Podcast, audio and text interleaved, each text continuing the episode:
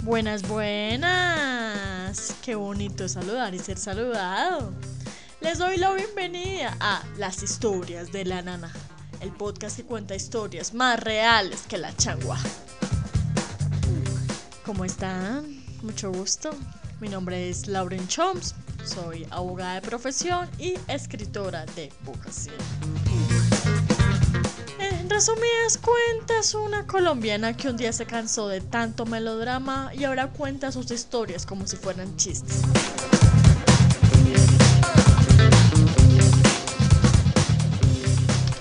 En alguna ocasión alguien me dijo que soy una máquina de fabricar historias porque siempre me pasa algo y que por eso me aconsejaba preparar una rutina disque para participar en un stand-up comedy.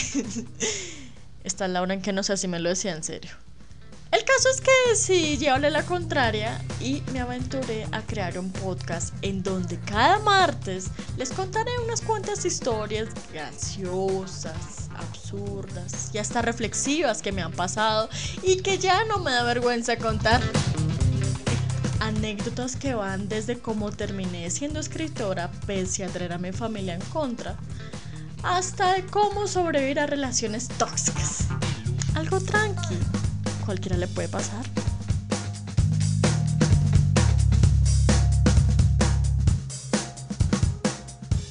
Y bueno, tengo que agradecer a ciertas personas porque gracias a ellos este proyecto ha llegado hasta sus oídos y les va a refrescar el alma.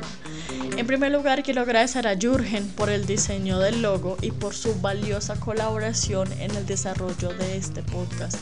A su vez, a la Tunanio Granadina por haber sido un maravilloso público y a Audionatics.com por la música de fondo. En el guion, narración y producción, su querida servidora Lauren Chops.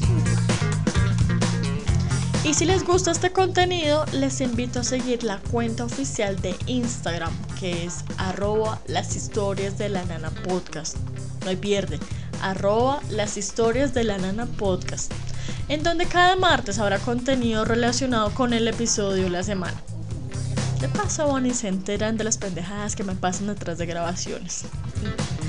Recuerden activar la campanita para que la aplicación les avise cada vez que haya episodio nuevo y compartir estos episodios en sus redes sociales para que así entre todos nos escuchemos.